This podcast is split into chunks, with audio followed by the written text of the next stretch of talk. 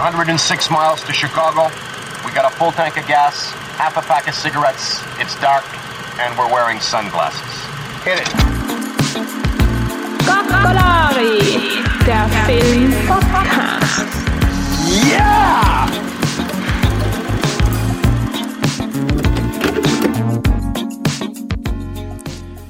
Hallo zum Kakolari Podcast. Das zweite Mal starten ist das beste Mal starten, Annik. Mit dem Benny und dem Julian und heute haben wir den Flo Margesin da.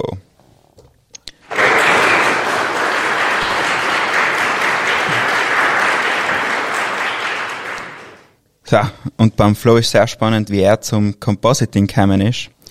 Flo, wenn du mir da mal die Geschichte nochmal bitte erzählen möchtest, er ist gewaltig. Äh, ja, bei mir war das eigentlich ein riesen Glücksfall. Ich habe äh, vor ein paar Jahren genug gehabt von meinem alten Job und habe mich da ins kalte Wasser gestürzt und äh, eigentlich äh, muss man dazu sagen, damals gerade äh, zu, zu meiner Hochzeit auch gekündigt gehabt und äh, war im, im Hochzeitsurlaub. Ja, mir eben ein Kollege äh, vor mal schreibt und meint, er hat da die, die Chefin von IDM Filmfund getroffen und der hat sich halt beklagt, dass sie da Kuren für also ein Praktikum äh, in, in, in Pixum, bei Pixomondo in Frankfurt finden.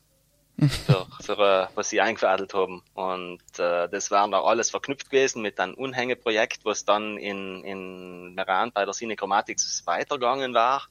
Und ja, dann habe ich halt einfach mal ganz frech auf dem Handy so eine Initiativbewerbung da zusammengeschrieben, haben die auch geschickt und riesen Glück gehabt, den Platz auch noch gekriegt und Super, und das war alles während, während der Hochzeitsreise? Ja, richtig. Man dazu sagen muss, man, ich habe mich davor schon einmal bei der Cine Chromatics vorgestellt gehabt, man hat schon in, mich gekannt damals, aber ja, das ist nachher hat sich wirklich so ergeben, weil genau nach der Hochzeit habe ich eigentlich von dem Projekt nicht mehr viel gehört gehabt, weil, weil sie selber mal nicht gewusst haben, wie es läuft, aber nachher ist das dazwischen gekommen und der Formel ist das noch top aktuell gewesen und seitdem bin ich noch eigentlich aktiv. Super, wenn ein Praktikum bei Pixamondo dazwischen kommt. Und da hast du dann Game of Thrones gemacht. Servus aus Wien übrigens. ja, servus. Äh, ja, äh, das war damals die letzte Staffel, die bearbeitet worden ist und die haben da wirklich ein Riesenglück gehabt, ein ganzes Jahr bevor die Staffel released worden ist, äh, gespoilert zu werden und zählen nicht einmal mit unwichtigen Szenen, weil wir dann im Nachhinein draufgekommen bin, war eine von den Szenen äh, praktisch die, die Szene, wo die Daenerys nachher von Jon Snow getötet wird. Und, oh no! Äh, das war natürlich schon sehr interessant, das jetzt über ein Jahr lang so mit, mit, mit einem umzutragen. ja, ja, vor allem kriegt man da dann so Angstzustände oder so, oder bist bedroht worden, oder? äh, also nicht mehr als üblich, aber. ich meine, üblichen, die üblichen Neonazis im Bus, nicht? genau. Äh, na, meine Frau hat schon mal mit ein paar Bestechungsversuche versucht, etwas auszufinden, uh. aber nein, ich bin brav geblieben. In der Familie Dein, sogar. Das finde ich zart. Du hast deine NDA innerhalb der Familie eingehalten. Ich glaube, du bist der Erste. Ehrlich gesagt kann ich ja einfach nicht den Spoil nehmen gewählt haben. Oder okay. halt nichts spoilen gewählt hier da. Ah, ähm, praktisch hast du für, hast du sie beschützt vor. Sozusagen. Okay. heißt heldenhaft, heißt sehr heldenhaft. Ja, man muss ja sagen, äh, Flo's Feinin ist Journalistin und ich würde es wahrscheinlich auch nicht erzählen. das ist wirklich gefährlich. Okay, aber die haben keine normal gute Fragen stellen. Eben. Ja. Das stimmt, das stimmt. So hart ja, wie es irgendwie geht, gell? ja, und du, Flo, ja. hast ihn zu einem Film mitgebracht, beziehungsweise vorgeschlagen, umzuschauen. Genau, genau. Den habe ich letztens gesehen und äh, der ist mir auch ziemlich unter die Haut gegangen und jetzt äh, bin ich eigentlich gespannt, äh, was es dazu eigentlich noch zu sagen habt. Super. Es geht um The Sound of Metal. Ich, ich lese gleich ganz kurz die Synopsis vor. Eine junge Frau und ein junger Mann widmen ihr ganzes Leben der Heavy Metal Musik. Er ist Schlagzeuger des Duos und sie steuert den Gesang bei. Er kommt jedoch zu einem verheerenden, es kommt jedoch zu einem verheerenden Zwischenfall, den der Schlagzeuger verliert nach und nach sein Gehör. Zudem wird er vollkommen überrascht mit seiner Zukunft konfrontiert und er realisiert nach kurzer Zeit, dass diese nur noch Stille enthalten wird. Regie Darius Marder. der, der Julian macht die taubstummen Klatscher. Super. Nein, Ian, also der ist auf Amazon Prime, kann man den schauen.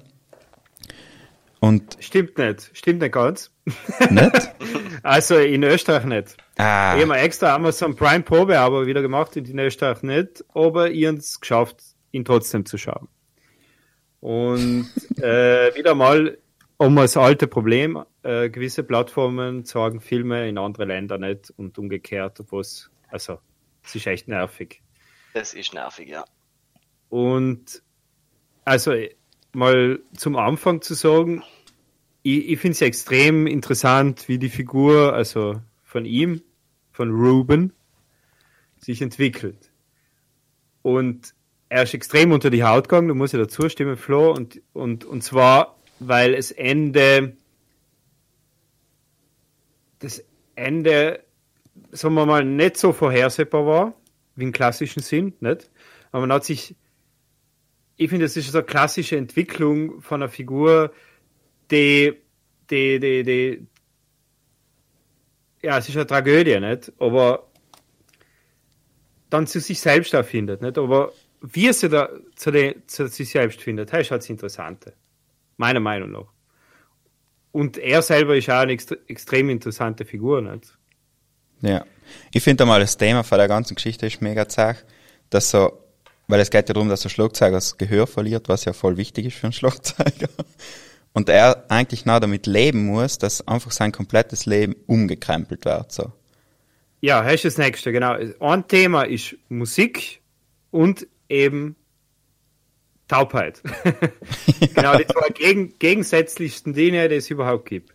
Das heißt, wenn man auf der einen Seite, wenn man taub ist, kann man keine Musik machen. So heißt's. Also, will ich jetzt nicht so behaupten. Ja, heim ist halt Musik nicht so deins, das ich sagen. Genau. Und sein gan also die ersten fünf Minuten wird einfach klar, Musik ist sein ganzes Leben. Musik ist seine Beziehung. Musik ist alles für seine Freundin, für die Lou. Und auch ihre Beziehung besteht auch aus Musik, weil sie zusammen in der Band spielen. Und sie wohnen in einem Van, der ausgestattet ist mit einem Mischpult, Ja, mit einem mit Plattenspieler, mit Musik. das heißt, alles, was, wa- was sie leben da in ihrem Mikrokosmos, es gibt eine wunderbare Aufnahme, die totale auf dem Parkplatz, wo der Van steht, vor dem Lokal, wo sie vorher gespielt haben, gleich nach dem ersten Konzert. Das finde ich so super, weil es sagt, die haben einfach ihre kleine Welt und die existiert da in dem Van und die ist einfach die Musik, die sie machen, die sie lieben oder alles, was sie, was sie auch verbindet, nicht? Auch irgendwo. Ja, was ich eben auch so toll gefunden habe am ganzen Film ist ja eben einerseits äh, auch durch, durch Sounddesign im Film haben sie, haben sie den Kontrast so extrem außerkept für einen Zuschauer, dass man teilweise alles normal hört, teilweise aus seiner Sicht hört. Das hat mich einerseits eben so mitgenommen da in dem Film. Und andererseits ist aber auch ganz interessant, wie die, der Charakter zum Beispiel von der Ludo eingeführt wird, weil man sieht von Anfang an, dass irgendetwas an ihr nackt. Sie hat den Nervesen dick, dass sie sich ja allem ganz stark beim Arm kratzt. Ne? Mhm. Und äh, das Ganze wird ja noch zum Schluss aufgelöst, wenn, wenn der Ruben wieder sie besuchen geht. Dann sieht man ja, dass sie auf einmal wieder die, die Unruhe kriegt und sich anfängt wieder zu kratzen. Und ich glaube, das ist genau der Moment gewesen, wo der Ruben nach eben verstanden hat, okay, vielleicht bin ich in dem Moment nicht das Beste für sie. Vielleicht will ich das Beste sein, aber sie, sie braucht mich in dem Moment nicht. Ich bin vielleicht etwas, was sie anzieht. Und hat nachher gekannt, vielleicht eben sich selber befreien von der Last. Zu sagen, er muss jetzt mit ihr Musik machen und sie müssen wieder in das alte Leben zurückkommen.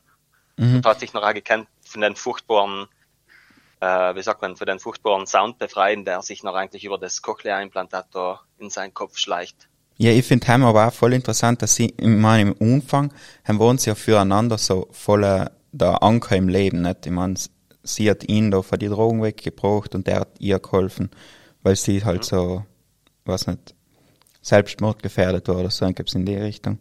Ja, ihr, ihre Mutter ist ja, hat sich umgebracht. Genau. Und da finde ich es auch voll interessant, wie das sich so entwickelt über einen Film, weißt In Anfang seien sie so zusammen und füreinander ist das Wichtigste und dann werden sie getrennt und dann entwickeln sie sich einfach mega zart auseinander. Genau. Genau, weil es Verbindende, das was, das, was sie aus ihrer Depression oder aus ihrer aus ihrem Problem äh, gebracht hat und ihm aus seiner Drogensucht war die Musik. Und jetzt haben sie quasi gemäß den nächsten Sch- Schritt machen. Und haben sich beide nicht mehr gut getun. Ja, weil sie, und sie sind gezwungen dazu gewesen, den nächsten Schritt zu machen, weil er plötzlich taub war und sie einfach nicht damit zurechtgekommen ist. Wie ist denn eigentlich der Typ 4 gekommen von dem Programm in Anfang? Joe, Ähm, du meinst Joe? Ja. Ich glaube schon. Ja, genau, der, Der Joe. mit, der mit, der mit die langen Haaren, der, Genau. der sein Gehör in Vietnam verloren hat. Ja, genau. Ja.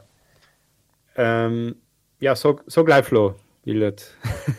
Äh, ich habe ihn eigentlich äh, sehr passend irgendwie gefunden in der Situation, finde ich, weil er von, von Menschtyp her so irgendwie so ein rauer, wie sagt man, schon fast ausgetrockneter, und man sieht, der hat schon einiges mitgemacht äh, und man sieht, dass der ein bewegtes Leben gehabt hat.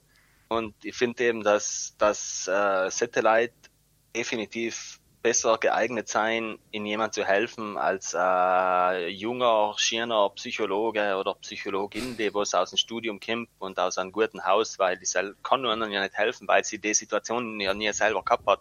Ja, Ich bin nur der Meinung, dass jemand, jemand wirklich leicht helfen kann, wenn er selber einen ähnlichen Schmerz mal durchlebt hat. ja, der ist so richtig ruppig, oder? Ich, ich weiß, ich, all wenn ich den Typen sehe und ich weiß nicht, ob ich da, weißt du, das sind die amerikanischen Programme, weißt du, was so, da wo man nicht weiß, ob die Leute so ausgenutzt werden oder nicht, oder ob ihnen geholfen wird. Und wie ihnen geholfen wird, ist allem bö. Da war ich mega äh, suspekt, da war man mega suspekt im Anfang. Aber der ist noch voll cool geworden, so, mit der Zeit. Er ist einfach extrem geerdet. Tja. Er hat einfach, er hat eben, das, das Geilste war ja gleich am Anfang bei der Einführung, wo er den Monitor, den Audiomonitor installiert und dann redet für den Ruben, also dass er ihn versteht. Dann fragt er ihn ja, wie geht's dir? How are you? Und, und der so, I'm fine, I'm fine. Dann schaut er so an, und du siehst in seine Augen. Er weiß genau, dass ihm nicht gut geht.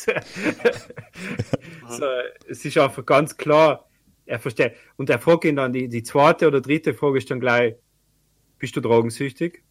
Are you an addict? Also ohne, das hat er einfach gewusst, so, ja, ja, halt vor vier Jahren war ich süchtig. Okay, ich war alkoholsüchtig.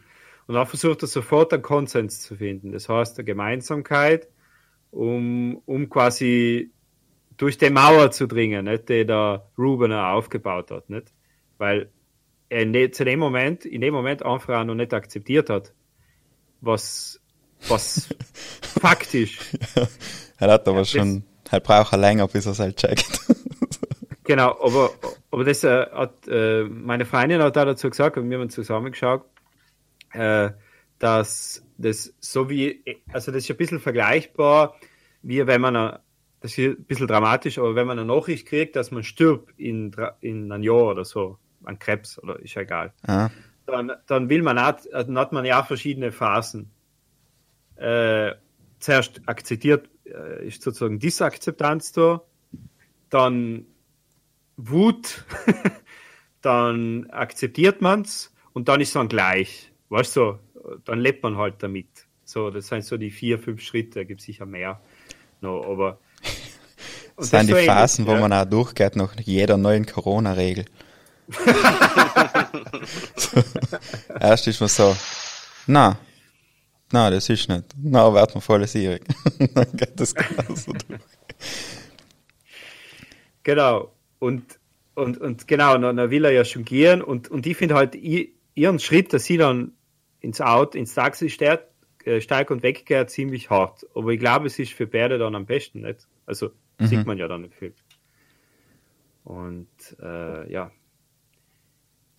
Ja, ich Also- finde bei dem Film ist so, das ist so richtig der perfekte Indie-Film, kommt man vor, weißt Es das Thema ist so richtig so ein Nischenproblem, das hat nie, ich mein, stell dir vor, da war jetzt so der Chris Pratt, der was den Typ spielt. Ja, und ja, er ja, verliert ja. sein Oh. Gehör bei irgendeiner Oh Mann, Explosion oh Mann, in oh Mann. Afghanistan oder so. Halt war einfach, halt das nicht passieren? War Na, Chris krass. Pratt, der hat die Rolle ja nicht ke- machen können. Sicher. Also, Also, er tat eben nicht, also ich mein, na, na. Na, die Tiefe kriegt er nie. Allein der, der Blick von ihm. Nicht, also, wenn man Bohemian Rhapsody gesehen hat, ob es selber gesehen? Ja, ja, natürlich. Ja. Also, er ist schon eine Idealbesetzung, oder? aber das ist nicht der gleiche, gell? Nein. aber, nein, nein, ist ja nicht. Ich Nein, weiß, nein. Aber, Aber einer, der war so dazu, also der haben beide so ein bisschen Ja. so den Look. Voll. Wie heißt der eine? Der Rami Malek. Ja, genau. Und der heißt ja Dings da, ähm, äh, Riz Ahmed. Der hat bei Dings mitgetan, bei Star Wars. Genau. Ja. Und bei Nightcrawler. Voll, Nightcrawler. Der ist ja einfach Krankhaus oder so. Ja, der hat die tiefen Augen, Ja. nicht? Das ist auch So hoger und, Und, aber ich finde es auch spannend, wie es aufgebaut ist, nicht? Weil zuerst wird er integriert in die Gruppe, nicht? Und er akzeptiert das noch irgendwo, aber dann lässt er sich trotzdem operieren. mhm. Also ich mich dann geärgert ein bisschen. Also ich ein bisschen in Joe mitfühlen können, als er dann zu ihm gesagt hat, Taubheit ist für ihn äh, nicht, äh, nicht etwas, was man äh, korrigieren muss. Das ist ein Zustand, der einfach so ist. Ja, ich finde, das wird noch volle Sache. Also ich finde ja generell, der Film kann fast so ein Horror sein, nicht? Ich meine, so Sache, Ja. sie das mit dem Sounddesign gemacht haben, wie er das Gehör verliert, das Voll. ist schon brutal. Ja. Aber noch so wie die, wie die, auch mit der Zeit, wie es allem letzter wird und nachher, wenn er nachher, beim, wenn er sich das Implantat holt und du hörst einfach, dass das nicht, das klappt nicht, weißt du, das, das tut nicht so, wie er sich das erhofft hat. Hell ist so brutal. Ja, ja. Und die Sache ist äh, die, dadurch, dass er sich sein Implantat gemacht hat, ist er jetzt weder einer für die Hörenden, noch einer für die Tauben. Ja, und da ist wieder so voll wie so ein Drago, nicht? Ich meine so, das, Ja, das ist ja genau das, wie- das, sie, sie haben das ganze Drogenthema reingebracht, ohne Drogen zu tragen. ja. Ohne einmal cool. Drogen zu zahlen. Und ohne, fast ohne Gewalt. Außer wenn er durchtrant, nicht? Einmal dran er durch, äh, zweiten oder Tag oder noch ein zweiten Konzert, also fast taub ist. Genau, und äh, dann ist halt von guten Sachen kaputt zu machen, Mhm. aber man sieht nie Drogen, ja. Ja.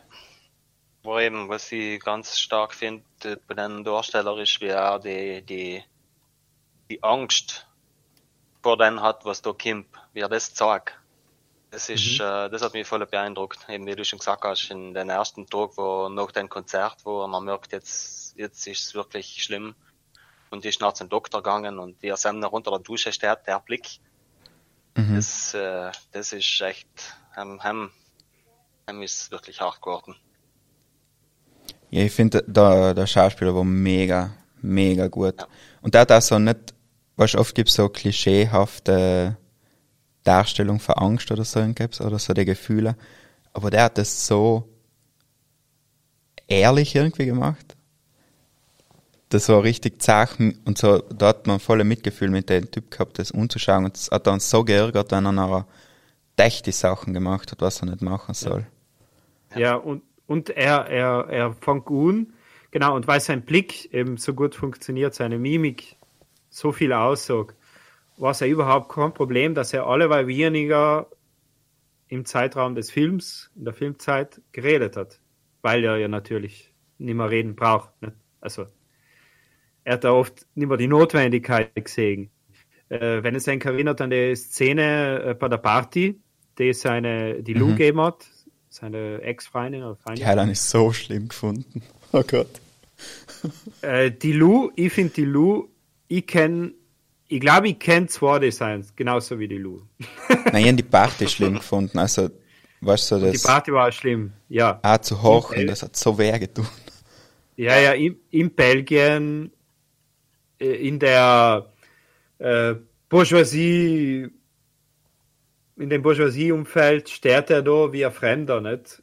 Und Die und Kann hört nicht und sie singt. Ja. Halt, so ja, ja. Mega. Und, und, und sie hat halt auch eine enorme Entwicklung gemacht, nicht? Und wie du schon gesagt hast, fängt sich wieder an zu kratzen und, und so Geschichten, nicht? Dass, dass sie wieder zurückfällt und er einfach auch merkt, sowohl psychisch tut er ihr nicht gut, als auch er, er, er ist nicht mehr Teil der Welt. Mhm. Und er muss einen anderen Weg finden, einfach auch. Ja. Ja. Und, und, und, und das große Finale dann auch, wie, wie er die Armaturen für den Kopf zum Herrn äh, runternimmt und einfach äh, die Stille genießt. Ja, da wie es der Ding schon gesagt hat, der, wie heißt der, der, der Joe, wie er gemeint Ja. hat, äh, so, finde das Paradies in dir. Mhm. Voll. Die letzte, die letzte Einstellung, wie er auf der Parkbank huckt und zuerst der Lärm und das grauenvolle Geräusch, was das Implantat macht, und dann tut er das Ohr Oh. und auf einmal ist die Ruhe da. Halt Ja, ist so Paradies ist fein. da. Ja. So fein. Ich habe mir vorgenommen, muss ich jetzt ehrlich sagen, jetzt einmal die Woche mich hinzusetzen, alles ruhig und weil ich muss, muss eh was schreiben auch grad, und dann einfach schreibe. Also das habe ich mir jetzt vorgenommen nach dem Film, wirklich, weil ich mir gedacht habe, das ist einfach, warum tut man das so selten, nicht?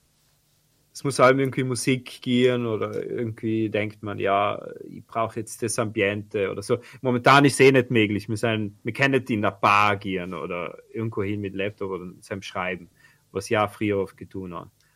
Aber, aber ich glaube, da kann man sich schon was anschauen, ja. Ich finde leider der Nume ist richtig kacke vom Film. Weil so mit Metal hat's eigentlich ja dann am Ende nicht wirklich etwas zu tun. Sie spielen, glaube ich, insgesamt nicht einmal zwei Minuten Musik. So. Ich glaube, es bezieht sich nicht aufs Genre, sondern auf das, auf das Klickgeräusch, was er am Ende im Ohr hat.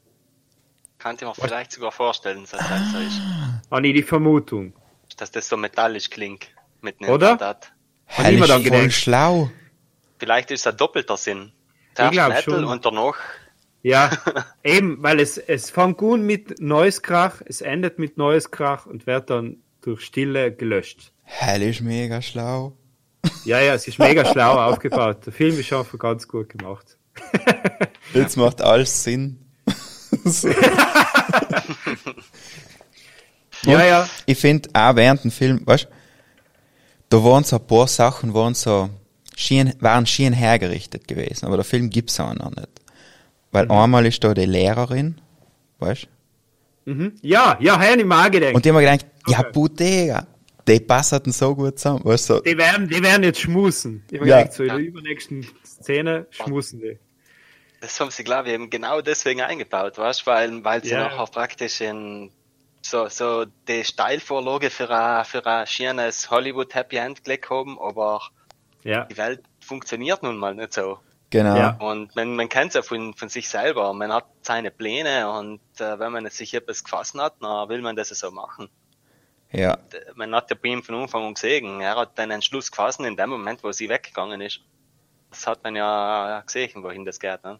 Aber wenn ich mir noch schon erwartet habe, eben auch wie du sagst, dass, du, dass er dich das noch ein bisschen ausschiebt und das, die Situation genießt, weil er ja augenscheinlich sich wirklich da wohl gefühlt hat. aber du hast es auch gewünscht, oder? Natürlich. Er nicht. Ja, ja. Ich habe ja eine Theorie, eine andere Theorie, wieso das noch nicht passiert ist. Sag mir. Weil ich glaube, sie haben einen zweiten Teil hergerichtet. Absch- Ja. Ja, möglich war's. Oder? Das gab halt noch voll viel, weil der erste Teil ist so sein Ding, wie er sich einfach dagegen wehrt. Und im zweiten Teil probiert er zurück in ihre Gemeinschaft zu kommen. Was er, ja, was mir auch volle Wehr getan hat, dass ein Joe verarscht hat, nicht? Und da ist er wegen den Implantat. Und wahrscheinlich, wenn er im zweiten Teil dann zurückkehrt, sozusagen, dann müsste er sich erst wieder beweisen. Alle taten ihn hassen, nicht? Also, Eben, das gab halt voll viel Material. das ist der Sister Act-Effekt. the, the bad guy comes back. Ja.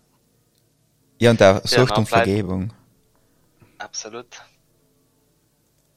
Da ist eben die Frage jetzt in so einer Situation, äh, ich glaube eben, ich weiß nicht, ich, ich kann mir gut vorstellen, dass man im ersten Moment, wenn, wenn uns selbst passiert, vielleicht auch so reagiert, weil man, äh, was, so wie er jetzt in Umfang reagiert hat mit Verstecken und nicht auserkennen und so, schau ja an ein Problem, sondern zuerst mal versucht zu schauen, okay, kriege ich das vielleicht noch irgendwie in den Griff oder geht das von allein wieder weg und Auf alle Fälle. das ist noch einfach, keine Ahnung. Und auch eben im zweiten Moment hat man sich selber so ein Implantat ein. Ja, eben, halt, hat er mich noch auch gefragt. Und, weißt, wir kennen äh, so eine Gruppe aus Russland, der war so taubstumme Kinder haben, weißt, ähm, von Theaterverein aus. Man Und muss die, sagen, der Benny ist beim Theaterpädagogischen Zentrum. genau. Und wir haben halt, wir machen alle zwei, alle Jahre eigentlich ein Theaterfestival und haben wir halt so Kollegen von überall. Und eine Gruppe ist eben aus Russland und das sind so Kinder, die sind voll lieb und die kennen, halt, die machen praktisch auch so taubstumm. Also die reden mit den Händen und so. Und die sind so geschickt, einen einfach, weil bei uns kann niemand taubstummen Sprache, so. Das haben wir alle nicht gelernt. Und die können mit einem reden und holen einen so voll an, weißt Schön. ja, ja, das ist mega zack. Die gehen zu einem hin und nachher reden sie mit dir und so mit Hand und Fies klappt es noch irgendwie. Das ist voll cool. Aber ich, ich weiß nicht, ich fühle mich da ein voller Letz, wenn ich mit ihnen rede, weil ich ja reden kann. Ich weiß nicht, das ist so, das tut mir voll leid. Ja, Aber hell ist genau das Falsche, oder? Ja, Äh, logisch ist es genau das Falsche. Aber ich hätte volle Angst, wenn ich nicht mehr her. Ja, na, was ich haben gehört haben von, also Behinderte, sagen wir, beeinträchtigte Leute, also körperlich oder irgendwie, die wollen ja nicht bemitleidet werden, nicht? Also, sie wollen ja einfach akzeptiert werden, wie sie sein und fertig. Aber ich tat mir auch schwer, ehrlich gesagt. Also, ich, ich glaube, ich tat das Gleiche durchmachen. Ich habe einen Nachbar gehabt in Brixen, der war taubstumm. Und die haben Alben gegrüßt als Kind und die haben die Mama, meine Mama irgendwann gefragt, warum man nicht zurückgrüßt. Weißt du, als Kind versteht man das ja nicht besser. Warum grüßt er nicht zurück? Oder weil er, er, er, er ist wirklich seit seiner Kindheit, glaube ich, taubstumm und kann deswegen auch nichts sagen, du, auch wenn er will hat. Er, er hat sich nie selber gehört. Und, und ja, seine ganze Family ist, äh, zum Beispiel, er hat eine Frau, zwei Kinder, äh, die sind alle normal hörend und die kennen halt alle die Zeichensprache. Und das funktioniert. Also, Ja. warum auch nicht? Nein, ich glaube schon. Also ich glaube, das kann man, Und der hat einen das kannst Hund. du als lernen. Echt? und er hat einen Hund, genau wie der Joe. Weil äh, ich glaube, der hilft ihm nämlich, äh, Sachen zu hören, die er nicht hört. Weißt, wenn Stimmt, wenn jemand vorbeikommt. Genau.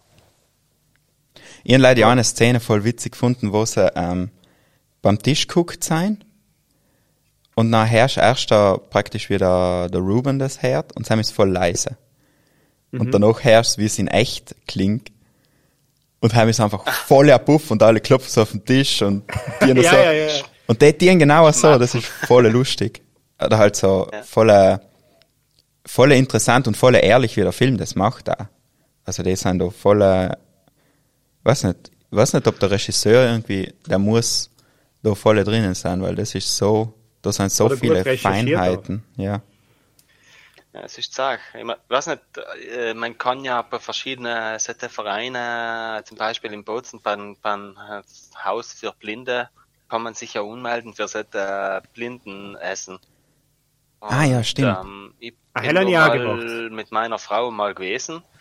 Das Ja. ist ja wirklich ganz brutal, weil ich muss ehrlich sagen, ich bin mir, ich bin mir nicht sicher, was für mich persönlich jetzt zum Beispiel schlimmer war, es, äh, als es taub zu sein oder das Augenlicht zu verlieren.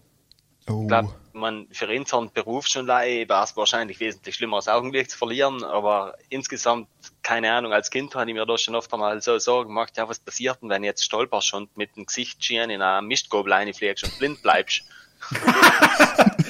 Ähm, ist sehr ein spezifische- größtes Problem. ja, Also es gibt ja viele Wege, blind zu werden, aber das ist eindeutig einer von den eher radikalen, glaube ich. Genau, um, um, um, um die Umwege auszuschließen und zu sagen, da, äh, ich glaube, äh, sich, sich Uhren für die Sinne zu, zu verlieren, das ist schon einfach ein, ein sehr einschneidendes Erlebnis ins Leben von einem erwachsenen Mensch, weil jemand, der was ohne den Sinn auf die Welt kommt, dementsprechend die anderen Sinne schon geschult hat, um den Uhren zu ersetzen. Aber ich denke mir eben, das ist schon einfach für einen Erwachsenen umso viel schwieriger. Und deswegen haben sie das von mir aus gesehen so richtig gut gemacht in, in, in den Film. Mit einem Zentrum für genau die Leute, die was praktisch mittel im Leben stehen und den Boden komplett unter die Füße verlieren, weil sie auf etwas, was eigentlich bisher als, als gegeben und als normal genommen hast, äh, komplett verzichten müssen. Ja, und weißt du, Und- vorher, vorher nicht verzichtet oben, und zwar auf Drogen. Ja. Genau. Hm.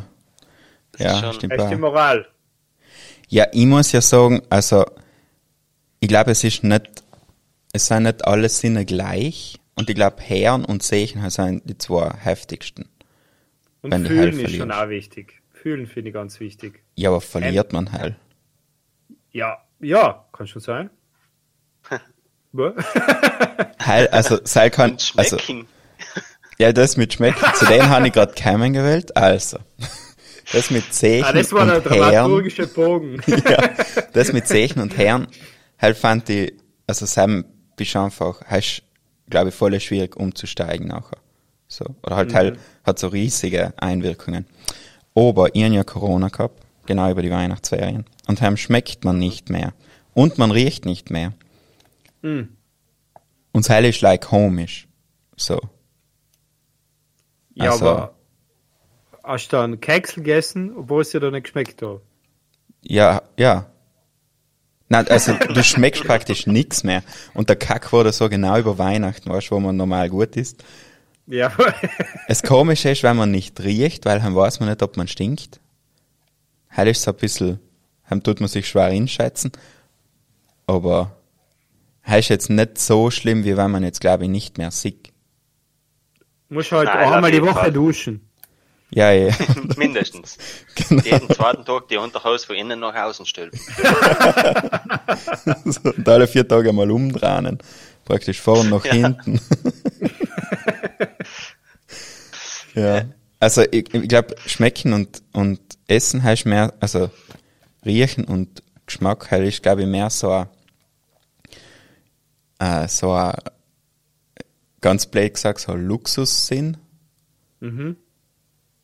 Fühlen, weiß ich nicht, wie man halt verlieren kann. Teil war natürlich absoluter Katastrophe, aber halt kann man komisch für, weil was tust, dann rennst gegen eine Wand und bist so, nicht passiert. Nein, ich, mehr. Nein, aber ich habe mir jetzt einmal gedacht, ich habe mir jetzt einmal so gedacht, was war gewesen, wenn Corona zu Gehörlosigkeit führt? Ja, ist ja. Jetzt leider mal so theoretisch, nicht? Da hatten die Leute Dann- noch mehr schreien.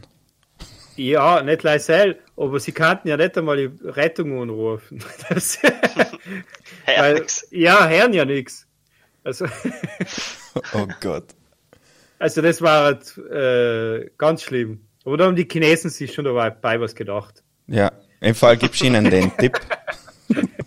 Vielleicht das nächste Mal Nächste anstatt Geschmack sind, die das mal einen Hörsinn Sprung weg. Ja, wenn sie, wenn sie die ganze westliche Wirtschaft nochmal auffüllen wollen, dann müssen sie den Virus besser machen. Das hat nicht gewirkt. War nicht hart genug. Ja, apropos hart, äh, dann kommen wir gleich zum zweiten Film. Äh, zum Herrn Loki. ja, Äh, also soll ich ich wieder die sagen- Synopsis lesen? Ernst Ja. heraus. Erzähl einmal, erzähl. Okay. Der Brite Ivan Locke lebt eigentlich ein perfektes Leben mit Familie und Traumjob. Er arbeitet als Bauleiter und befindet sich auf der Fahrt von Birmingham nach London. In Birmingham steht ein gigantisches Bauprojekt an, für dessen reibungslosen Ab Ablauf er verantwortlich ist. Trotzdem gibt es Probleme, denn für den Folgetag ist eine extrem wichtige Betonlieferung angekündigt, die das Fundament des Gebäudes bilden soll. Doch Locke kann nicht vor Ort sein, denn er hat noch andere Sorgen. Und Regie ist Stephen Knight. Und die andere Sorge ist, dass er Papa wird. Nicht von seiner Frau. Ja. Ja, ja, Tom, ha Tom Hardy war mir noch nie so unsympathisch, muss ich sagen. Also so auf, die, auf die Dauer von eineinhalb Stunden. Aber war Dauer- kurz davor, was war eigentlich eine Lieblingsszene?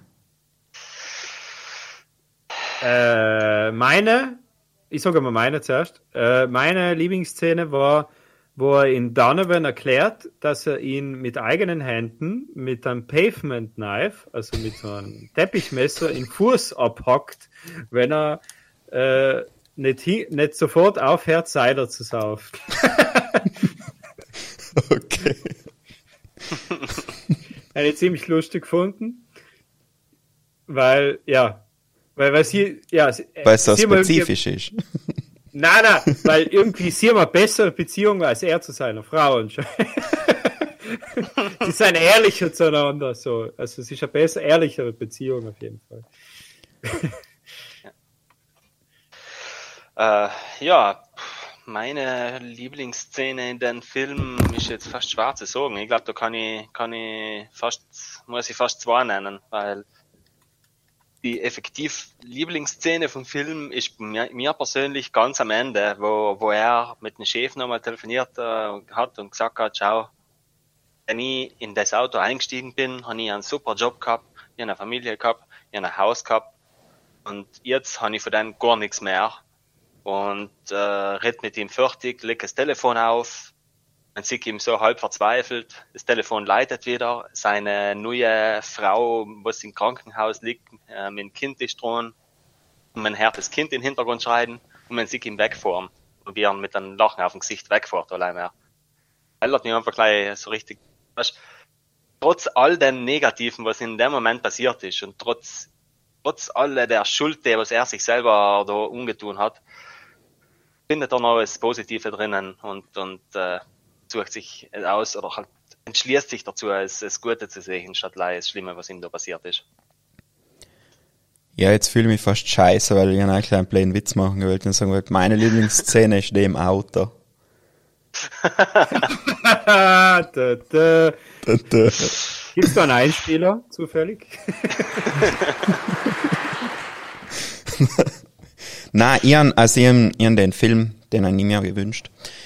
Und ich habe mir den gewünscht, weil ähm, ich so während die letzten zwei Wochen habe ich so voll viele Kammerspielfilme geschaut. Praktisch Filme, die was in so ähm, in einer Location sein. Gott des Gemetzels. Genau, mit Hermann Jungkep und nachher ist Lok gekommen und nachher noch ein paar und ich finde die echt, also ich finde das mal beeindruckend, dass man innerhalb von, ich meine, das ist ein fucking Auto, der fährt einfach, der ist die ganze Zeit in dem Auto, hat keine anderen Leute, was mit ihm spielen und man kann es anschauen, oder? Also es, So, es zieht. Unbedingt. Also ich muss sagen, sie haben es ja eh fürs Auge abwechslungsreich gemacht, indem sie ziemlich regelmäßige äh, Szenen, also nicht Szenenwechsel, sondern Per- Perspektivwechsel drin haben. Und vor allem finde ich, haben sie extrem geile Kameraeinstellungen. Also sie haben da ja super geile Bokeh-Effekte, mit denen sie da spielen, Ja. die, die super cool ausschauen, finde ich. Ja, da wollte ich auch schon was sagen, ja. Da haben sie die, ich einmal als Praktikant in einer Filmproduktion gearbeitet und einige mir ist genau die Scheibe besorgen, die sie verwendet haben. Das ist quasi eine Scheibe, die vor die Kamera montiert wird, dass zusätzliche Reflexionen entstehen, damit der Bouquet, das Bluming entsteht. Mhm. Das ist auf jeden Fall Werten dran schon oben, also das ist nicht in der Post oder irgendwie.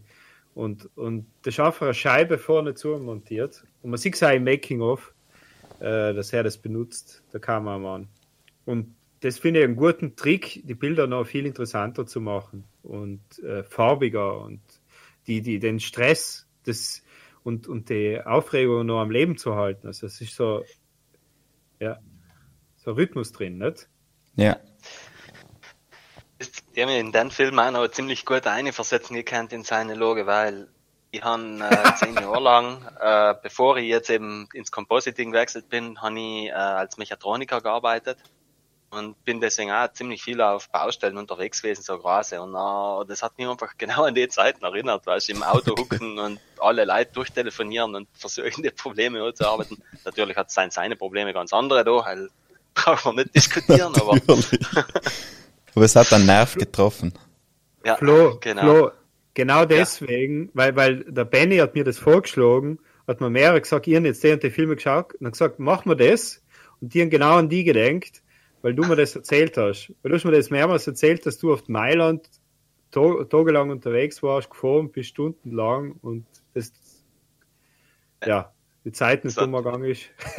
Das hat mich genau an das erinnert, weil ich muss eben auch sagen, ich bin eben genau, weißt du, die Reaktionen, die was man bei ihm sieht, dass, äh, du, okay, es rief der Kunde an und ist voll engagiert und dann musst du versuchen, auf deiner Seite jemanden zu erreichen und dann geht etwas nicht und dann regst du dich auf und bockst schon mal in den Volan rein, ja, schon, fuck, und, ist, Schnell die mein- Mappe, schnell die Mappe auskramen. Genau. man, man erkennt sich da selber wieder einfach. Bis auf das man halt nicht unbedingt eine zweite Frau mit Kind hat und die andere Familie, was daheim am Fußball schaut, aber Ja, ja. Hab, hab es die Stimmen erkannt? Oder hab es noch geschaut, weil er Nein. mitgetan hat? Na, Weil das ist Ja, eine mega. Star-Besetzung, gell? Da ist der Tom Hardy, der was halt Hardy, kennt man. so, Ja. ja. Dann ist der Tom Holland dabei, heißt sein Bub. Heißt der neue Spider-Man.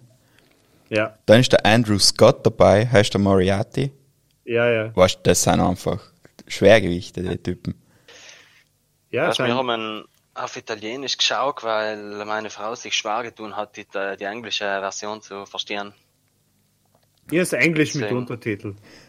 Ich muss sagen, ihren Sound of Metal auf Italienisch umgehabt. ja, weil ich muss Zweisprachigkeitsprüfung machen, habe ich mir gedacht, ich schaue jetzt alle Filme auf Italienisch. Aber nein, ich habe so viel nicht verstanden. das ist, da ich auf Englisch geschaut habe. Ja, ja. Aber Lucky, ich finde, es, es ist so ein Film, den kann man eigentlich auch ohne Video schauen, weißt So einfach als, als Hörbuch war der auch schon geil. Ja, ja, man muss ja dazu sagen, es ist wie ein Hörspiel konzipiert. Hat ja der Tom Hardy gesagt bei dem Interview bei die äh, Festspiele von Venedig. Also, genau. Äh, es ist in fünf Tage gedreht worden, anscheinend, wenn ich richtig liege. Ja. Und es ist konzipiert worden wie ein Hörspiel. Und er hat keine Zeit gehabt, den Text zu lernen. Das heißt, er hat teilweise auch gelesen. Wie von einem Prompter. Was wie im Fernsehen, die Nachrichtensprecher. Das heißt, er hat oft gar nicht gewusst, was auf ihn zukommt. Das ist wie eine Theaterprobe ähnlich gewesen. Situation. ja. Ich glaube, deswegen hat es auch so gut funktioniert. Weil er auch nicht genau gewusst hat, was sagt sie jetzt? Und jetzt muss ich so reagieren, nicht? Weil er schaut ja oft auch, der fährt er nicht, dann schaut er so, äh, weil er muss ja erst einmal, ich finde, deswegen ist es so authentisch einfach auch. Ich glaube, so gut hat Tom Hardy noch nie gespielt. ja, vor allem hat er nichts vor der Gosch. Genau. allerdings. Endlich Nein, einmal. mir finde ich auch, die, die, die, erstens mal, der Tom Hardy ist jetzt einer von meinen persönlichen Lieblingsschauspieler. Er hat, hat schon ein paar Goldstückchen gemacht, die gern vergessen werden. Muss man sagen, ich weiß nicht, kennst du jetzt den Film Bronson? Beispiel. Ja, heißt nicht Warrior, gell? Na, nein, nein, Er der ist so lange her. Da geht's ja, da spielt er praktisch in, in, weiß nicht, gibt's den Mensch noch, aber damals halt zumindest den gefährlichsten Verbrecher oder gefährlichsten Insassen Großbritanniens. Zwar ist er da der Typ, der was in relativ jungen Jahren in Knast reinkommt und sich nach dem Ziel setzt, der gefährlichste Insasse überhaupt zu werden. Auf jeden Fall hat der Sam auch schon eine gewaltige Leistung angeliefert und auch in andere Filme, äh, muss ich sagen, und in denen hat er, hat er jetzt wirklich gezeigt, weil eineinhalb Stunden lang Screentime haben und allein im ganzen Film dort zu carryen, hell, hell, glaube ich, kann wirklich nicht, nicht jeder. Ja, Du, du warst schon Benny, dass der Tom Hardy sowas wie du ist. heißt super geil. Er ist aus der Familie mit äh, die Stücke schreiben und äh, also ich glaube seine Mama schreibt Stücke und sein Vater auch für Theater und Film Okay. und und wir machen so Theaterpädagogen auch so Geschichte. Ja ja, Wir weil haben live vorhin einmal so ein Mixtape gehört, das ist jetzt vor ein paar Jahren rausgekommen, so. Eins halt, das hat er glaube ich mit 20 gemacht oder so. Das ist noch auf YouTube umeinander, das ist so inoffizielle Geschichte. Das heißt ziemlich geil, also er kann auch rappen und so. Er ist ein sehr talentierter Typ, der. Aber ich finde, mir gefallen voll viele Sachen von ihm, auch bei Peaky Blinders, wo er mitspielt, oder da, ein- ich finde, der spielt auch voll oft so, Peaky Blinders ist vom gleichen Regisseur übrigens. ja? Ja, Okay. Steven Knight, ja. Halt, erklärt viel. Ist auch geil. Aber einmal hat er so einen Film gemacht, ich weiß nicht, ob's äh, Legends, Legend heißt. Er spielt Ah, da er zweimal. Ja, ja, genau. Ja, ja, ja. ja. Ja. Was heißt ja ewig aufwendig. Aber er schafft es irgendwie, dass das klappt. Ja. Er, er, ist einfach, er ist einfach routiniert. Und, und ich glaube, ein anderer hätte die Rolle in dem Auto einfach nicht so umbringen können. Ja. Hätte es einfach nicht performen können, innerhalb von fünf Tagen auch nicht. Weil er hat sich, da glaube ich, auch nicht viel erwartet drauf. Nicht? Weil, weil es vom Konzept her, wie es es halt aufgebaut haben, nicht klassischer Film ist. Nicht? Wenig Ausstattung, wenig Drehzeit, kurze, kein, kein, X5. Genau, BMW X5. Keine Zeit zum Lernen von Text. Äh, ja, Ja. also Wahnsinn. Und ich bin zu den Film eben gekommen, weil ich die ganzen Contained-Thriller-Geschichten geschaut habe und Helen Jung gehabt, weil ich mir gedacht habe, jetzt die Corona-Zeit, weißt Ah, die Enge. Ja, wie du das gut machen kannst. Weil, ich- In der Closet. na, wenn so einfach drauf auf das außen willst, dass du einfach einen Raum hast, was du zusammen drinnen machen kannst. Jetzt haben wir eben auch Gottes Gemetzels geschaut und hell ist ja mega. Ja, er ist, er ist einfach, ja. Er ist ein Geniestreich, nicht? Ja. Ja. Und ich finde den aber nochmal geiler, weil da halt wirklich lei einer ist. Da war es einfach nicht. Weißt er hat, ich meine, das ist als Schauspieler, glaube ich, mega zach. Er hat einfach keinen anderen, auf den er sich Er hat verlassen den kann. Foto, er hat den Foto, der quasi wir, äh, unsichtbar hinten sitzt. Äh, dann schaut gerade wieder in den Rückspiegel. Red mit ihm. Sei ein bisschen komisch gefunden, muss ich sagen. Er ist der einzige Kritikpunkt. Und ich denke dann, er könnte auch in dritter Person über ihn reden oder so schimpfen. Er war auch okay. Aber vielleicht haben sie da gewählt, das ein bisschen interessanter gestalten. Ich weiß nicht. Oder sagen, dass er verrückt wird langsam. Ja. Ich weiß es nicht, ja. Schon? Wo? Ja, kommt er nicht her. Ich hatte da fast verstanden, dass das äh, irgendwer so indirekt zu sich selber sagt, weißt das, Weil wenn er in den Spiegel schaut, dann sieht er ja nicht gleich nach hinten, sondern auch sich selber. Und er spricht sich indirekt über sich selber in Foto rum, weil er ja sein Foto in sich selber auch kennt, nicht? Ja, er sagt weil er- eben, schau, du, ja. du Arschloch, du Wichser, du hast Weil mir er- das ja. umgetun, ich habe das für dich gekriegt, aber jetzt sag ich dir, wie es geht. Ich Ja, tue das ja, ja. Richtige. Ja, ja, erst für einen Bastard da, sozusagen. Ja. Und ich finde das Problem, was, also die Art, wie sie ihn Probleme machen, super. Weißt du, es kommt nicht alles auf einmal. Sondern Das baut sich auf. sie machen ihn mit jedem Telefonat mehr fertig. Und am Ende ist er das Fundament im Grunde, was die ganze Kacke hebt. Was Er ist, er ist Beton, er ist Concrete, er ist Concrete, er ist Concrete C6. Das, was er will, ist er. Und er versucht allem die Ruhe zu bewahren. You keep quiet, I'm driving, I'm driving, it's no traffic, I will come in an hour. Genau. Und er geht kein bisschen Richtung C5. Und ganz ehrlich, irgendwann auf so Halbweg oder Dreiviertelweg durch, dann bin ich da gesessen wegen Hacktan Butte, aber der Film, der, der, der stresst mich regelrecht. Ja, ja, ja. Was der da mitkriegt, das ist brutal. Da fängt man an, so richtig mitzufiebern, ist mir viel gekommen. Ja, und dann der Schnitt ist auch so geil gemacht. Ich hätte mir nie gedacht, dass man so viele Einstellungen von einem Auto machen kann. Ja, Ist echt. Alles, also wenn man einmal einen Autofilm machen will, dann muss man den anschauen und alle Shots sich notieren, alle Perspektiven. Es, ist alles drin. Das Bild erzählt einfach so viel. Ja. ich hatte gerne mal das Camera Car gesehen, da wie das ausgeschaut hat. So fünf Kameras außen überall an alle Ecken und Enden zugeschnallt. Voll. Und sie sind da ja allem das gleiche Stückel Straße irgendwo, weißt du? Das ist nicht so weit, wo sie da fahren, gell? Die sind da nicht von. Birmingham, London, sondern einfach, ich weiß nicht, so wie bei Mad Max, so fünf Kilometer Straße. Haben sie alles geschafft. Voll. Die haben sie auch gesperrt und dann passt alles. Ja. Und das, was ich mega, mega gut finde, ist in Anfang seine erste Entscheidung, weißt? Weil deswegen ziehe ich der Film ja, weil der so oft einfach sich entscheiden muss, Sachen zu tun. Obwohl er einfach in den Kakao da drinnen huckt. In Anfang, wenn er praktisch in Blinker setzt und sagt, er fährt jetzt nicht heim, sondern nach London. So, und ab hem Gehen sie noch Luft, ja, ja. Und sein Kollege da, der was ein Lapp ist. Da, da. Der Donovan. oder Ja, der- genau. Der, was oder- noch zu die, ist der Donovan, der zu die, zu die Polen noch gehen muss. Ja, zum Stefan. Heißt er, ja. Also, wenn er da in ein Auto einsteigt, das finde ich ja so interessant, weil man wieder eine andere Erwartungshaltung hat. Das heißt, man denkt sich jetzt, okay, Star-Aufgebot, was passiert jetzt, wo fährt er wohl hin, nicht? Mhm. Wo das es dann alles im Auto spielt, also, äh, irgendwann hinterfragt man es nicht mehr, nicht? Mhm.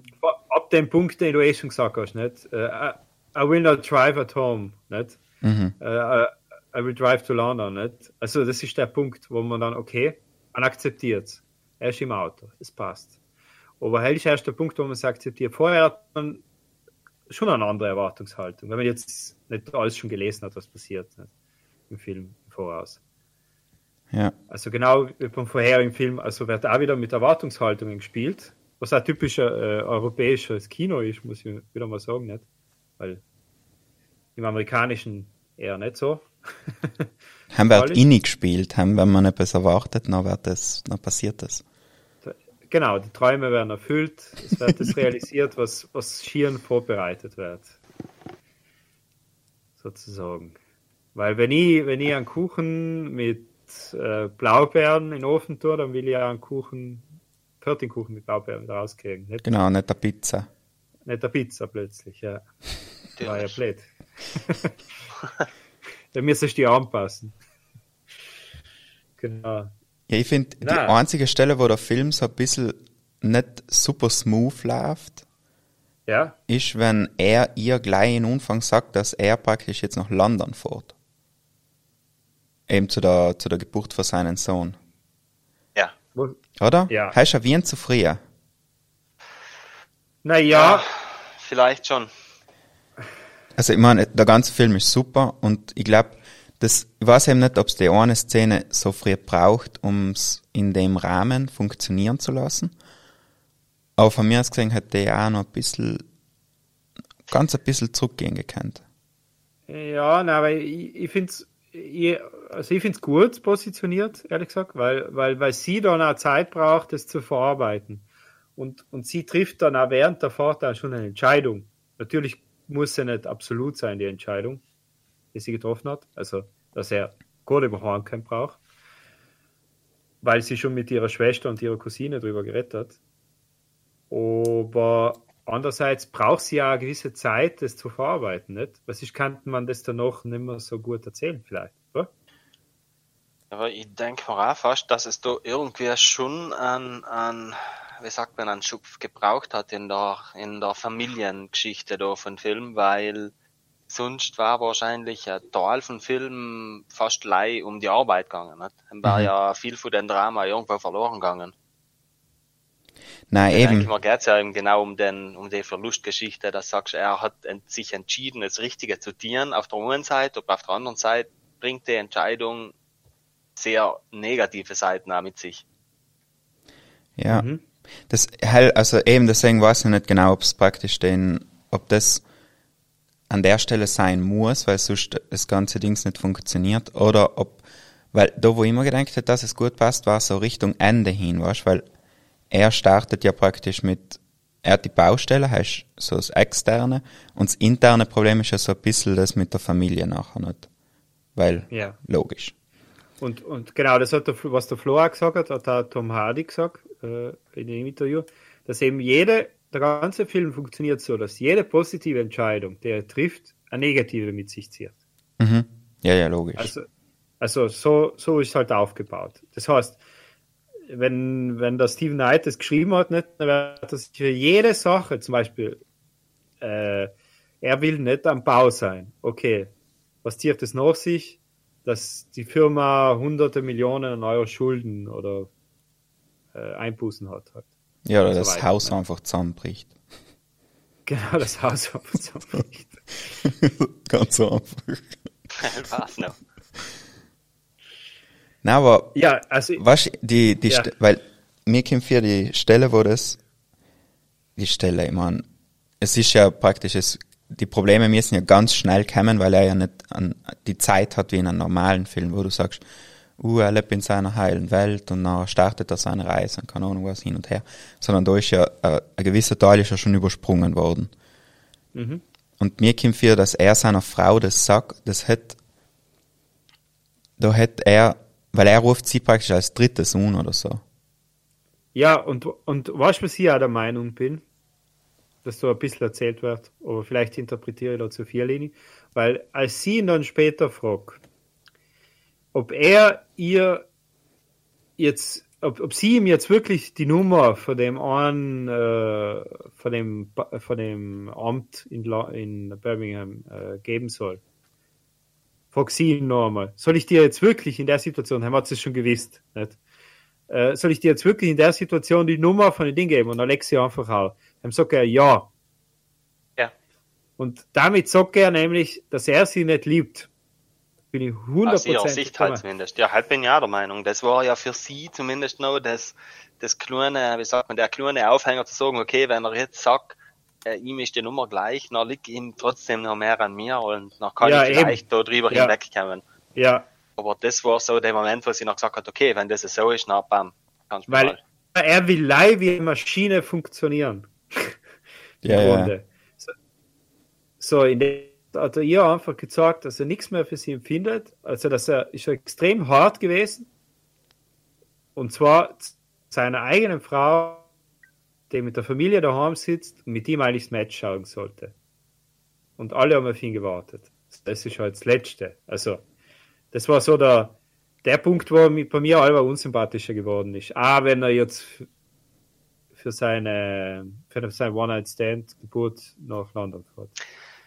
Ja, aber das ist noch Ja. halt eben irgendwie Alben zu schauen, wie da die, bei wem da die Sympathien liegen. Also irgendwie, wie sagst du, unsympathisch. Wenn man, wenn man davon hergeht, als unbeteiligter Dritter, muss ich ja fast sagen, ja, okay, wenn er die Nummer kriegt, nachher, nachher löst er da ein Riesenproblem, das, das auf der anderen Seite für viele Leute den Job kosten kann, wenn es nicht passt. Voll. Weißt? Und dann ist halt auch wieder schwierig zu sagen, okay, soll er jetzt nachsagen und, und wirklich einen hunderte Millionen Dollar Auftrag in den Wind schießen oder, oder um seine Ehe zu retten? Oder ja. soll er zumindest die Ehrlichkeit haben und zu sagen, schau, äh, das, was da gerade passiert, das eine hat mit dem anderen nichts zu tun. Weil, Ja. dass die Person auf der anderen Seite so emotional geladen ist, dass die, die Sel über Sel nicht wegschauen kann. Ne? Ja.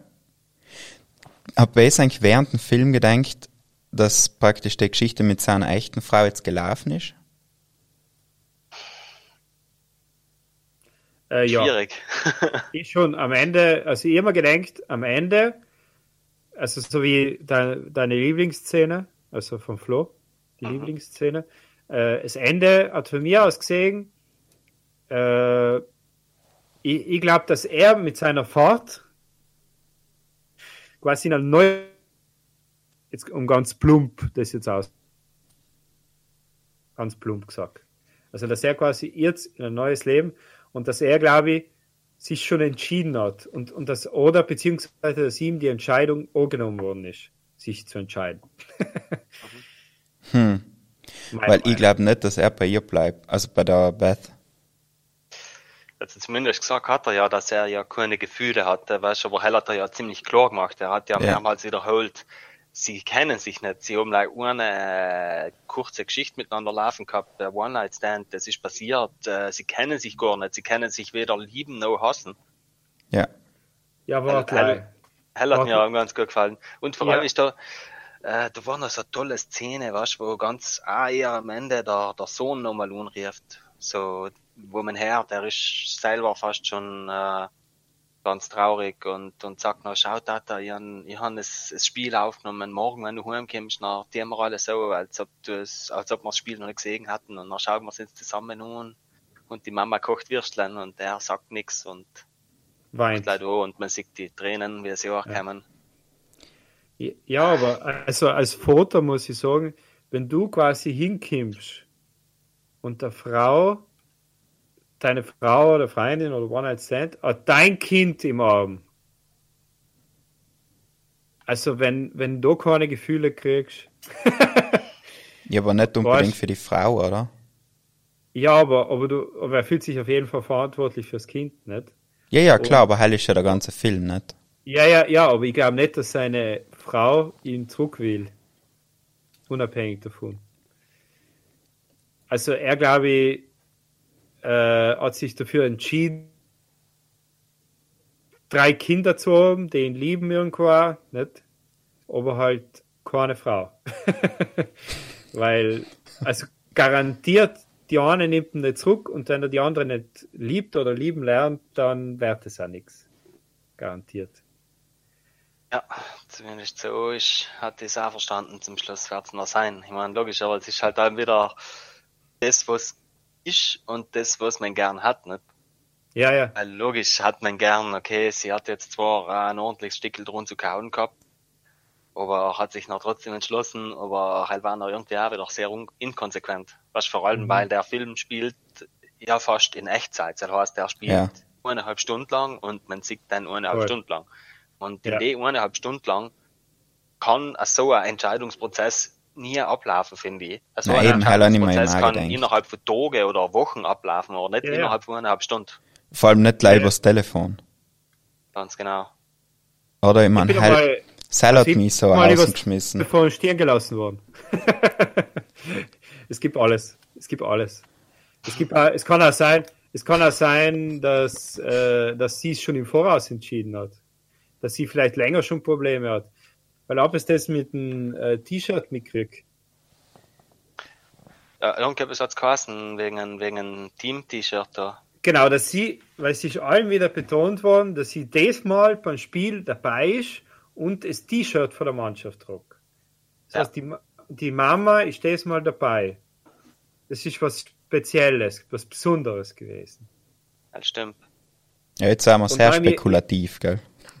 Nein, nein, nein, finde ich gar nicht. Also Nein, meinst du, sie hat ihn verschicken gewollt? Pfeiffer- Nein, ich glaube, irgendwas war schon, weil er ist oft, oft nicht daheim. Weil er hat ja selber auch gesagt, weil, also ich kenne das von mir auch, ich bin oft, wenn ich drei Monate jetzt im Iran war, dann ist das auch oft nicht so fein für die Frau. Wenn du wieder zurückkommst, dann ist das auch wieder zu gewähnen. Also, das ist schon alles nicht so einfach. Da gibt es sicher mehr, als, ich, glaube nicht, dass das so eine interpretiert ist. Keineswegs. Weil er sagt ja, dass er lang weg war und viel einsam war und, äh, und halt im einen Moment schwach war. Ja. Aber halt war ja noch wieder besonders, nicht? Halt war ja nicht für den Projekt. Nein, war ein anderes Projekt. Ja, aber er ist ja gleich. Er macht das ja allem wieder. Ja, ja. Ja, äh, logisch. Ich meine, vielleicht kann man so etwas auch interpretieren. Kann man aber eben auch vorstellen, dass das halt eher so der als, als üblicher kleiner Interessensunterschied zwischen Mann und Frau gesehen wird. Nicht? Weil, jetzt sagen wir mal, in einer klassischen Beziehung wird tendenziell eher der Mann der sein, der was sich für Fußball und Premier League und Champions League und was der Teufel was interessiert während die Frauen auch vielleicht lieber, keine Ahnung, Theater geht oder Bücher liest oder was weiß ich nicht. Und dass sie sich noch halt in dem Moment, weil ah, die Buben oder die Söhne so dafür interessieren sich für das. Ja, so als Ausnahme. dazu, genau, dann entschlossen hat, das, die, die Malja umzulegen und mal mit, mitzufiebern. Ja. Und vielleicht, weißt, kannst du hoffen, dass jetzt gerade das Projekt, weißt, der wird wahrscheinlich in einer heißen Phase gerade sein. Hell ist jetzt nicht komplett wahnsinnig, sich vorzustellen, nicht? so wie er tut. Und dass die da sich denken, ja, bö, dann machen wir halt einen schönen oben, tut für Seil das Leibel umgelegt. Aber das ist jetzt schon sehr ein ein kurzer Ding. Dann finde ich den einen Satz geiler, was er sein Kollege sagt, wo er sagt, wir stellen ein bisschen Himmel. Ja, ja. Hat Ja, er aber- voll nice gefunden, so als, als so die, die Aber- Motivation, aber das auszustellen. Er Ja? sagt jeder Architekt. Ich habe das noch nie gehört. Ja, ja. Ich, ich will den Ort, will ich einfach neu etablieren. Quasi in den Himmel stellen, äh, den Grund neu, also es ist allem die Motivation, die sowas zu machen. Deswegen arbeiten Architekten auch bis 12 Uhr eins die Nacht jeden Tag. ah, deswegen. Ja, ja, es, ich- Gemeinschaftsbüro von einem Kollegen, der letzte, was gehört, ist allem, sind allem die Architekten. Jeden Tag. Auf alle Fälle finde ich voll cool, dass der Film eigentlich einfach allein ein fucking Auto ist und man so gut über den reden kann, oder? Und man kann halt ganz viel interpretieren. Er lässt ganz viel Interpretationsfreiraum. Und jeder fühlt da, fühlt da irgendwie mit. Der Flo erinnert sich an seinen vergangenen Job. ja. Und mir jetzt ein bisschen erinnert, dass ich weit weg von meiner Freundin und meiner Tochter war, eine Zeit lang, weil ich im Ausland gearbeitet habe. Und ich weiß nicht, Benny, was bei dir Ja, ist mir gewesen. erinnert das an Corona. Und die erinnert es an Corona. An die Okay. Enge. Ja. Und wenn man sogar schaut, ich weiß jetzt nicht, äh, ist eigentlich das aufgefallen, ähm, irgendwie äh, macht das ja, wie du schon gemeint hast, nicht alles spielt in nur einem Raum. Auf Dauer kommt man das ja noch fast schon klaustrophobisch hier. Irgendwie auch so ein Thema ist jetzt noch ein anderer Regisseur natürlich, aber es, es Setting an sich, die Enge war auch so gegeben und dann war auch zufällig der, der Tom Hardy noch bei Dunkirk, Dann spielt er ja in Pilot, nicht? Stimmt. Stimmt. Jetzt ist er ja einen ganzen, ganzen Film über in den engen, in den engen Cockpit drinnen und Ja, er ja. sich seine Rechnungen macht und das hat mir irgendwie zeitweise sogar an, an die Cell-Szene noch erinnert. Ja, ja. Auch für die Einstellungen her. Ich bin mir sicher, dass er deswegen geholt hat, da wieder in, in so einem Raum zu sitzen. Ja, der Typ braucht einfach gar nicht, um etwas umzubringen, oder? Nein. Ja, Parker. Super. er ist einfach super. Und im Eng. Eng, ich, ich, na, ich weiß nicht, ich, ich hab's nicht Englisch geschaut, oder? Wohl, wohl. Ja, wie gesagt, ich hatte ihn das gleich auf Italienisch. Italienisch. Ja, ja. genau, ist kein Problem, aber er hat einen super geilen Akzent, ich mag den voll gern, bin ich draufgekommen. Äh, Stimmt. das, ist- das ist äh, Welsch, walisischer Akzent und ist so geil. Weil sie sagen ja nicht yeah, sondern sagen ja, ja. you have to fix that. Hm. ja. Es klingt ein bisschen so, als hätten Südtiroler Englisch reden. so, so, so, so Landenglisch, ja. Also, das ist auch noch dazugekommen. Und dort erzählt, dass er den Akzent äh, von einem Freund von ihm gelernt hat, der eben aus, aus der Gegend ist. Also das hat er sich nur angeeignet. Das Hat wahrscheinlich mehr Vorbereitung hingesteckt wie für den ganzen Rest. Ja, genau. So ist es. Wenn er So nicht mal einen Text gelernt hat. Voll. Geil. Was hast du uns gerade geschickt, Flo? Ich habe gerade Ah, ja. geschickt äh, einen Link für den anderen Film von Tom Hardy, der mir auch brutal gut getaugt hat. Dann Bronson. Kann's, kann's eigentlich auch unbedingt mal anschauen, ist sehr, sehr cool. Ja, werden wir ein- eingelenkt hier anschauen, auf jeden Fall. Heißt super. Ja, Tom Hardy gibt einfach viel her für so ein Ding. Na, cool. Hat mich voll gefreut. Ich tat jetzt fast vorschlagen, dass wir es lassen. Ja. Machen wir langsam zum Schluss. Machen wir dann eingewecktes zur Feier. Ein eingewecktes. kurzes. Ein ganz ein kurzes. Äh, wir haben äh, Tradition bei vorherigen Folgen gehabt, äh, dass wir ein eingewecktes machen sozusagen. Das ist quasi wie ein eingewecktes Glasel, wo wir Sachen imitieren zu einem gewissen Thema. ja. Jetzt zum Beispiel Festival haben wir gemacht. So Sachen, die man sich nicht mehr vorstellen kann. Massen an Platz. Alle berühren sich, keinen Sicherheitsabstand. Alle spucken Ja. und stutzen. Okay, na, zeig ich mal das Intro. Wenn ihr das seht, schlafe ich schon tief und fest bis zum Frühjahr. Diese Art von Schlaf nennt man Winterschlaf. Kakulari, eingewecktes für den Winterschlaf. Ich habe sogar schon ein hübsches Glas für dich rausgesucht. Und das ist eingelegt. so jetzt lang, lang nicht mehr gehört. Eingewecktes. Okay, machen wir eingelegtes zu. Ähm, was machen wir? Wa- Was man bei Autofahrten tut, die ewig lang dauern. Genau. Hörbücher hören. Hält das ja auf alle Fälle dazu. So, Ja. äh, die drei Fragezeichen gibt's auf Spotify. Boah, drei Fragezeichen, alle Folgen. Alle Folgen und schauen, dass man nicht auf Shuffle ist, das ist ganz wichtig. Boah, das ist so nervig, wenn man das schaffen ist und dann Was? plötzlich wird gespoilert. Es ist- Ich habe einmal, ich hab einmal, ich hab mal so eine Phase gehabt, wo man mir gedacht, ich hoch jetzt auf Spotify so Hörbücher von so irgendwie Bücher, was man halt so lesen soll. Dann haben wir ähm, von, das ist ein historischer Roman, Ken Follett, irgendwas, äh, Ah, die Säulen der Erde. Ja, genau, so etwas in die Richtung. Hat einen Jungen gehabt. und nachher habe ich so ewig lang gekocht und das ist so fein und man, und hin und her. Und die haben aber ein Stück schon gelesen gehabt. Und auf einmal ist das so komisch geworden. Dann habe ich gesehen, dass die einfach vier Stunden Hörspiel auf Shuffle gekocht haben. Ach, die, ja. ich mich selten so blöd gefühlt. Naja, da wundert man sich, dass man die Figuren plötzlich nicht kennt, gell? Ja, genau. Oder wieso auf einmal jemand wieder lebt. ja. Der Okay, Ja, Hörbücher.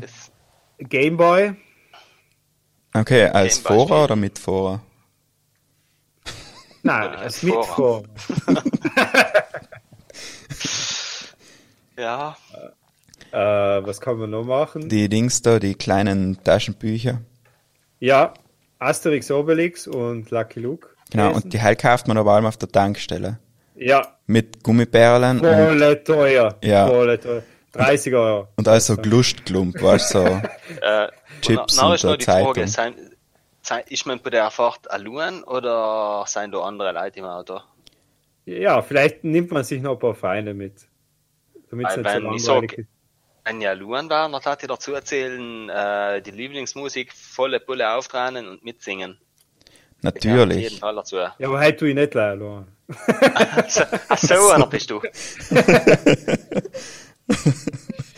Du, wenn die Lena die Eiskönigin nicht tut, dann müssen alle singen. Nein, nicht singen, Tata. Du kannst nicht singen, sagt sie. Dann sag ich, was? Ist gleich. Ja, ist Ich bin ja gleich. der Tata, ich muss mit- mitsingen. Ja, ist ganz gleich.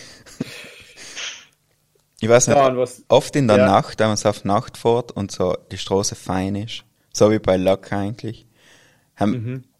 Gibt's so Musik, die hört sich an wie so Tokio, so irgendwie Japan und so Neonröhren. Hallo mal irgendwas was in der Spot, in der Playlist für Ja, ja, genau, und ja. Und ja, wir man so- auch noch Songs in die Playlist hier eigentlich, bevor wir ganz Schluss machen. Ja, unbedingt. Okay, aber reden wir leider jetzt noch weiter. Ja. So gleich. Also so eine, also so eine Playlist, wo so Musik ist, die was so zu Neonröhren und, und so. Ah, Da gibt's den noch einen Film, wie heißt dann? Lost in Translation, das fühlt sich so an. Ja. Aber ich glaube, Ja. Ham ist nicht eins von den Lieder drin. Es ist so, Dann haben wir jetzt auch erst geschaut. ja, Ach Ja, so? super. hast du auch so, Ja. zack, kann man auch stundenlang drüber reden. ja. Ja. Eben, Ja, aber so, jetzt- so eine Musik ja. brauchst Ja, und da komme ich gleich zum nächsten Sache, äh, was man als Kind oft gemacht hat und jetzt vielleicht auch noch, wenn man irgendwie Sommer ist und so, Fenster, Hand, Hand quasi außen heben in die Luft und schauen, dass man nicht die Hand verliert. also qu- quasi den Luftzug genießen, wenn man quasi Südtirol, stell mir vor, wenn ich, wenn ich jetzt zum Beispiel von Brixen nach Falturns vor, da ist die Wahrscheinlichkeit recht klein, dass irgendwie trifft man nicht so viele Autos, dann gibst du auch Gas und dann machst du auf und dann genießt du den Luftzug und sowas ist auch super. Oder äh, Da gibt's Das das auch- eine Spiel, wo man so mit die Finger läuft und man läuft durchs Feld neben der Straße. Weißt? Ah, stimmt. Und man hupft so von so Stecken zu Stecken. mhm. Helgi ist, glaube ich, auch selbst von der Sorte Sachen. oder Targa äh, zählen oder die, die, die Nomen aussuchen. Heim haben sie meine Freundin so bärs getratzt, wenn sie klein war. Weil die Heil hat eine Brille und dann haben sie einfach ein Auto, ähm, die Tage gelesen, sich die Tage gemerkt, dann haben sie das Auto überholt und haben gewartet, bis das Auto sie praktisch wieder überholt und haben gesagt, das Auto hat sicher die das Das ist gemein. ist voll gemein. Aber man da findet allem so bärse Spiele beim Autofahren. Kinder können so gemein sein. Zitat von Simpsons. Allerdings. die Simpsons. Na, und was noch? Ja, auf jeden Fall, wenn man zu lang aus dem Fenster ausschaut, beobachten, wenn man Kinder beobachtet, dann bohren sie in der Nase. das ist eine gute Ablenkung. Und dann wird da Chips gegessen oder so irgendwas Ungesundes hinten bei längeren Autofahrten. Nicht? Und dann liegt das ganze Zeug auf dem Boden.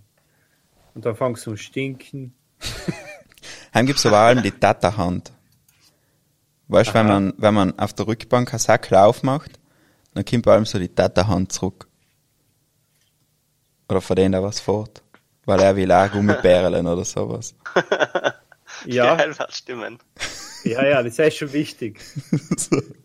Heißt die, Die die, Vorhand. genau. Die Elternsteuer. Das ich will auch ein bisschen. Genau. Und gewisse Leute haben ja die Duftbäume hängen. Also, dann riecht es einem so nach Nadelwald oder so. Noch Die sollen ja krebserregend sein, aber ja.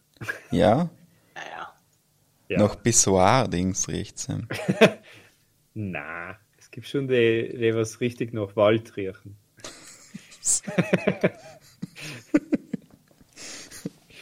Oh Gott. Ja, das mit Navi? Ja, manchmal, ja. Stimmt, die Navi-Stimme. Ah ja, Mit der Stimme Genau. oder ohne Stimme? allem mit Stimme.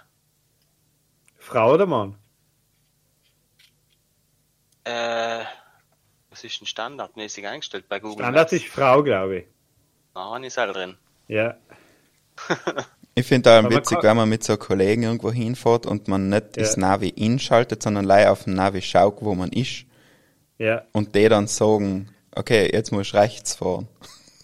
ja, ja, da haben der Benny und die schon eine tolle Erfahrung gemacht. Oh Gott. Wir sind quasi mitten in der Zeit hängen geblieben. Wir haben eine Schleife gemacht, zweimal. Das Navigationssystem hat uns zweimal im Kreis geführt zwischen Osttirol und Kärnten. Wo haben wir zweimal schiefe Kreuze gesehen. Genau, das haben wir zweimal, das war nämlich zu Halloween circa, danach noch. Und dann haben wir schon gedacht, jetzt ist es aus. Ja, dass wir nicht mehr weiterkommen. Ja, dass wir einfach da nicht mehr rauskommen aus der Schleife. Weil, vor allem die gleiche Kreuzung wieder, das gleiche Kreuz dann wieder, was leuchtet aus der Ferne. Ja, ganz antrisch. Dann sind wir für zwei Tage nach Wien gefahren. Das war Abenteuer. Ja, stimmt, da habe ich eben eigentlich noch gearbeitet.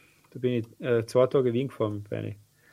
Und äh, ja, gut, dass ich zurückgekommen bin. das war echt Blödsinn gewesen. Okay, ich glaube, das war's mit den Eingelegten, oder? Ja, ja, ich glaube, das war's. Dann machen wir noch was für die Playlist. Genau, machen wir noch Playlist. Das heißt, Äh, es braucht einen Song, einen Genau, ein Song, Genau. den du zu, thematisch irgendwie passend, wenn es geht, ist da nicht. Oder was dir, was dich gerade inspiriert hat. Ja, weil wir haben da so eine Playlist und die Heil ist absolut vernachlässigt worden. ja die brauchen genau, mal die hat jetzt wieder erinnert. Genau. Also, ich habe da eben so einen, so einen Dings-Song. So einen Japan-Neon-Röhren-Song. Der Heil heißt. So, Ähm, ganzer Moment. For everyone you know, Charlie. Mhm. Ist genau das. Okay. So. Ihren zwei Songs. Äh, einmal kein Kinderlied von Dota Care. Äh, ja. Ja. Und einmal äh, möchte ich einen richtigen äh, Ö3-Ding-Hit, äh, damit wir ein bisschen aufgemuntert werden, einpacken. Und zwar Blinding Lights for the Weekend. Okay. Zu Fleiß. Weil es einfach, Na, genau, so gleich du, Flo. ah, sag, sag, sag. Weil das einfach. Ja, weil weil es einfach, keine Ahnung, ein bisschen blöde Zeit ist gerade, aber es wird vorbeigehen. Allwärts. Allwärts. Ja, äh, ich habe jetzt ehrlich gesagt, äh, hat ja zwei Songs, einer, weil er mir jetzt gerade einfällt und gerade äh, um, um Autos geht. Äh, Bilderbuch Machine Ja. und Super. andererseits ähm, ein Song, der mir in letzter Zeit einfach ganz gern im Kopf bleibt und einfach super ist. Und das ist von der Gruppe Stone Giant und heißt The Cave. The Cave. Genau. Mhm. Stoner, Jo. Richtig Yes. guter Psych Psychedelic Stoner Rock. Sehr, sehr schön. Sehr schön. Wunderbar. Sehr cool. Perfekt. Na cool. Hat mich gefreut, mit euch zu ratschen. Flo, danke, dass du Camp ist. War voll Ja. cool. Und- voll cool, euch wieder mal zu hören. Wir hören uns. Wir hören uns. Ja. Und weiterleiten. Absolut. Macht es gut und bis zum nächsten Mal.